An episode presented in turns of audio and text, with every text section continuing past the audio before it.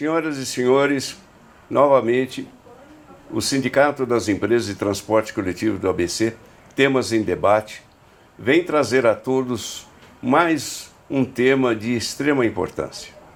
É um tema que aflige e atinge todas as empresas.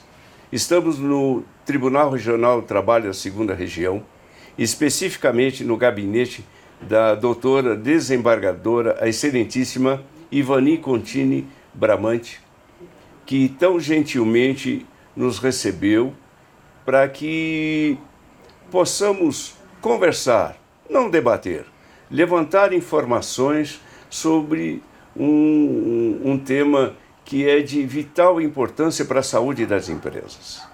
Inclusive, este livro, que eu digo que é um pequeno notável, é a Carta de Fiança e Seguro Garantia Judicial no Processo de Trabalho, que a, a desembargadora Ivani elaborou esta obra em conjunto com a doutora Valéria Coppola.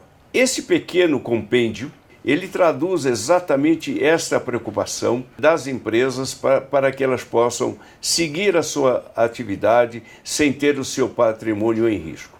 Então, nós queremos agradecer a doutora Ivani Contini Bramante por esta oportunidade em nos receber em seu gabinete. Magistrada com uma atuação ímpar, ela atua em todos os segmentos do judiciário, posso dizer, ela está ficando eclética é, previdenciária, direito trabalhista.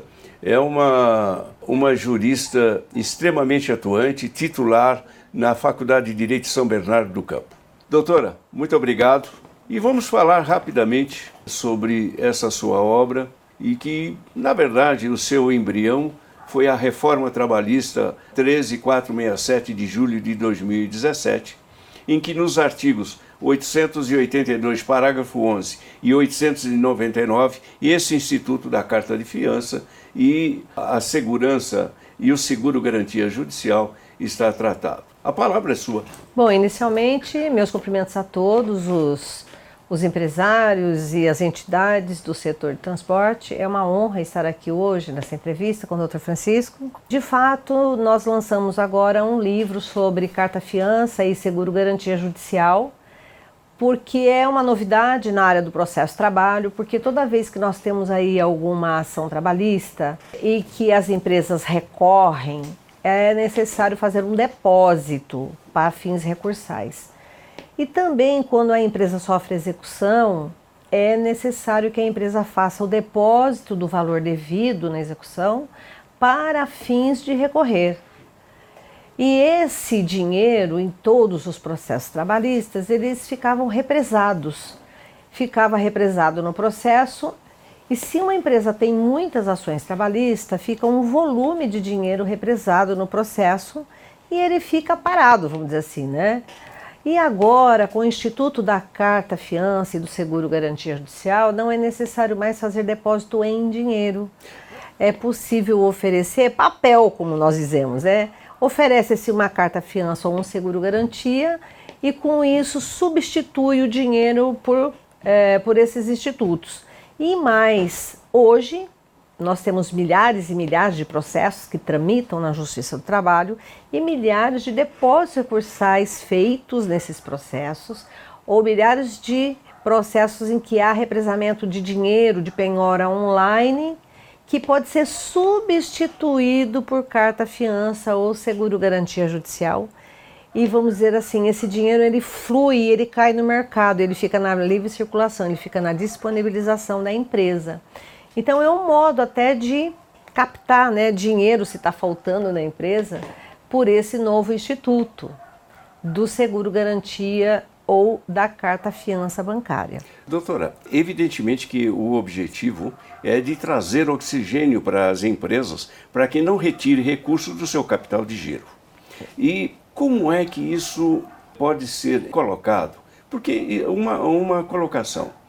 Todos nós sabemos que o processo ele tem uma vida média longa. E todo seguro ou a carta de fiança, ela é finito, ela tem um prazo de validade. Como é que, na prática, isso acontecerá? Por quê? se um processo ele tem um, uma duração além do previsto e tem um vencimento do seguro ou, ou da carta, como é que isso vai se comportar na prática? De fato, o seguro ele não foi pensado para securitizar obrigações processuais. Originariamente, nós sabemos que o seguro ele surgiu para cobertura de sinistro. E depois esse seguro ele foi ampliado para as obrigações contratuais. E hoje ele também é válido para obrigações processuais.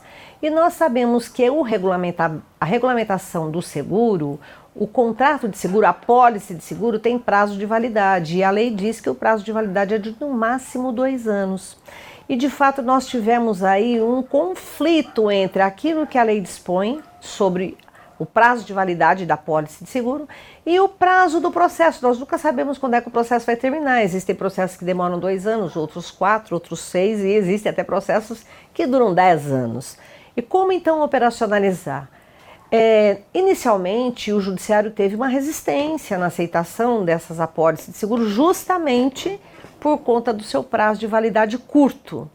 Mas qual é a saída que é, as seguradoras acabaram encontrando? Colocar uma cláusula na apólice de seguro que haver, haverá renovação é, desse prazo por igual período de mais dois anos, porque a lei permite uma renovação, apenas uma. E ainda é possível ter uma outra cláusula que dá mais segurança para o judiciário, que é a cláusula de renovação do seguro com prazo que antecede ao vencimento, um prazo de 60 dias antes do vencimento, a apólice tem que ser renovada ou feita outra. Se não for feita a renovação ou outra apólice de seguro nova no prazo de 60 dias, configura-se sinistro e a seguradora é obrigada a depositar o valor e com okay. isso o judiciário estaria garantido. Na prática, existem processos que já estão tramitando há algum tempo. Há como substituir por uma carta de fiança ou seguro eh, nesses processos já existentes, que já tá, está tramitando, ou no curso dele uma substituição. Existe isso na prática, doutora? Olha, nós temos essa é uma outra dificuldade que estamos vencendo. Como a reforma trabalhista é de 2017, o judiciário ou alguns juízes só estão aceitando carta fiança e seguro-garantia para as execuções novas ou para os processos novos, cujas execuções iniciaram da data da reforma trabalhista para frente e não estão sendo aceitas as apólices de seguro para liberar dinheiro represado do passado. Por conta desta dificuldade, o TST baixou uma normativa para regulamentar a aplicação da carta seguro e do seguro e da carta fiança na área trabalhista por conta justamente eh, eh, dessas questões que não estão muito claras na lei. A lei veio, trouxe a carta fiança e o seguro garantia, mas não disse como operacionalizar e resolver todos os problemas que acontecem no dia a dia. Então nós temos hoje uma resolução da Corregedoria do TST que regulamenta a aplicação do seguro garantia judicial na área trabalhista, né?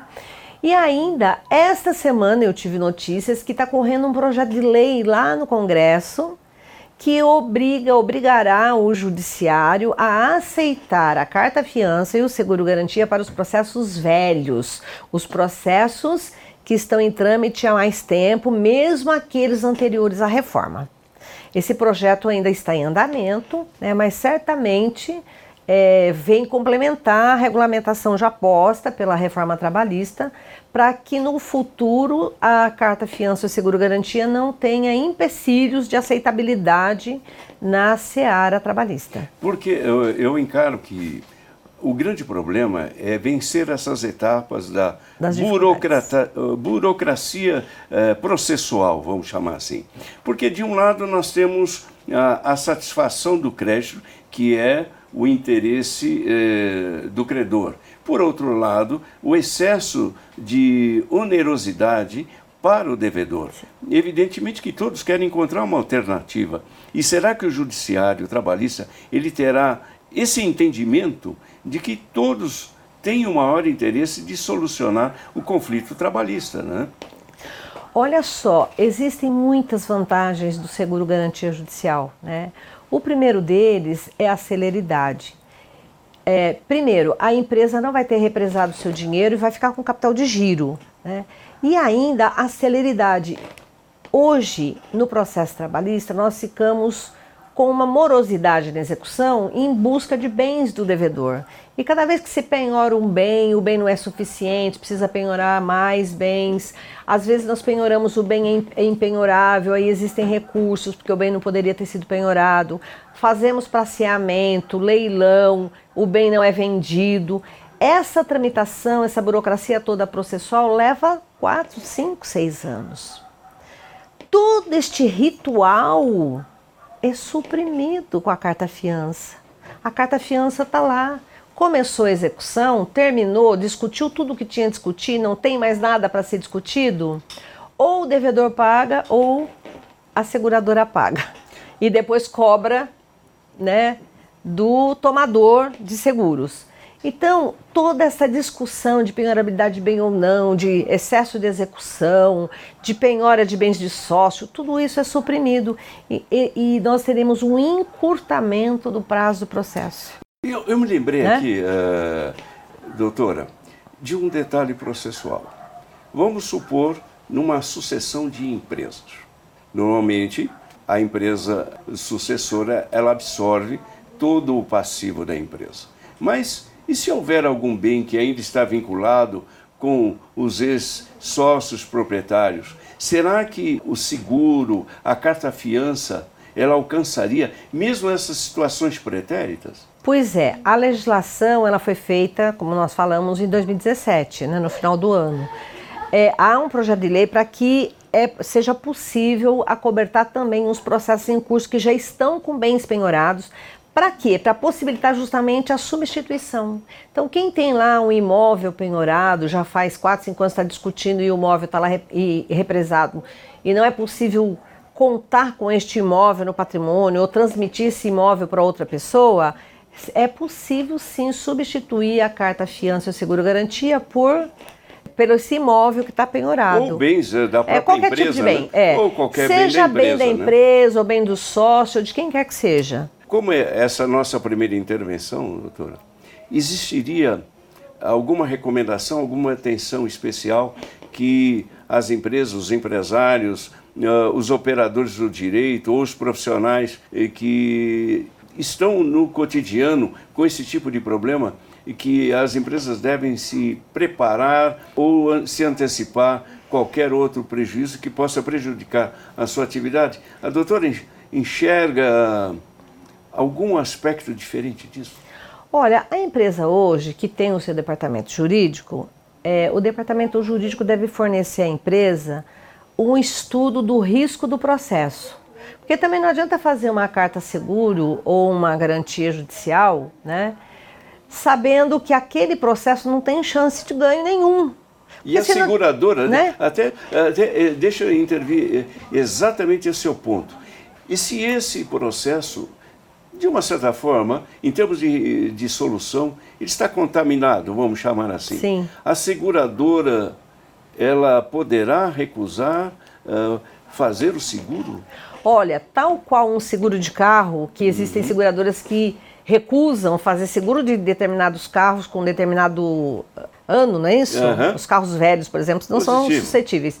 Então, as seguradoras também, quando ela contrata com um cliente que vai contratar um seguro garantia judicial para assegurar um processo, a própria seguradora também faz uma análise de risco do processo para verificar se ela seguradora vai ter que cobrir no futuro aquele processo ou não.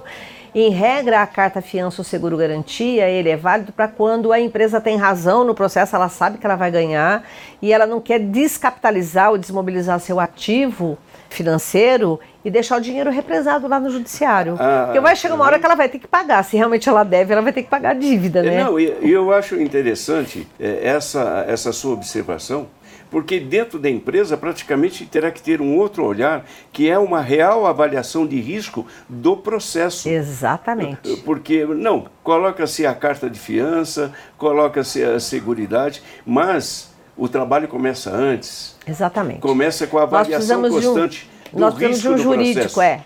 Nós é? precisamos de, antes de buscar uma seguradora, é necessário ter uma análise de risco do processo, pra, até para verificar se a seguradora vai ter aceitabilidade de fornecer aquela carta fiança e aquele seguro garantia.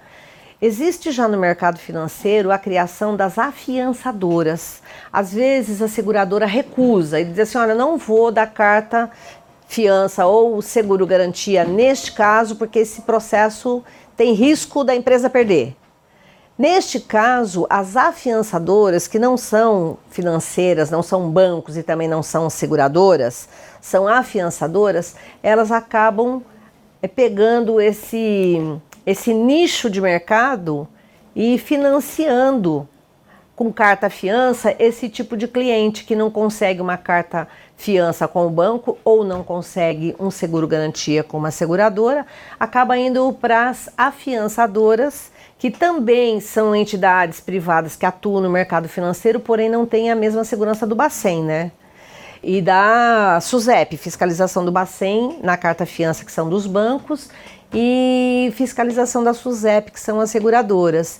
E existe a figura das afiançadoras. Então, nós temos já despontando no mercado vários tipos de afiançadoras que fornecem carta fiança quando há recusa pelos bancos e há recusa pelas seguradoras. Bom, é, é, é outro nicho é, é, é outro olhar, de mercado. E é um outro olhar de atenção das empresas, porque não Isso. basta ter essa garantia se ela não for re, reconhecida uh, na SUSEP, consequentemente o Judiciário Trabalhista não irá aceitar uh, essa carta de fiança e esse seguro, não é isso? É, são, dois, são duas coisas distintas com requisitos distintos, né?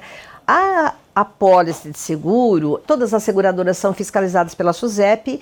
Quando as seguradoras emitem uma apólice de seguro, elas são registradas na SUSEP. Então nós sabemos que aquela apólice é verdadeira entrando no site da SUSEP, colocando o número da apólice, a gente vê lá que a apólice é verdadeira. Na carta fiança bancária, quem oferece a carta fiança é um banco. Então nós conhecemos os bancos, né? E os bancos são idôneos porque eles são fiscalizados pelo Bacen e eles têm que ter lastro financeiro lá no Bacen.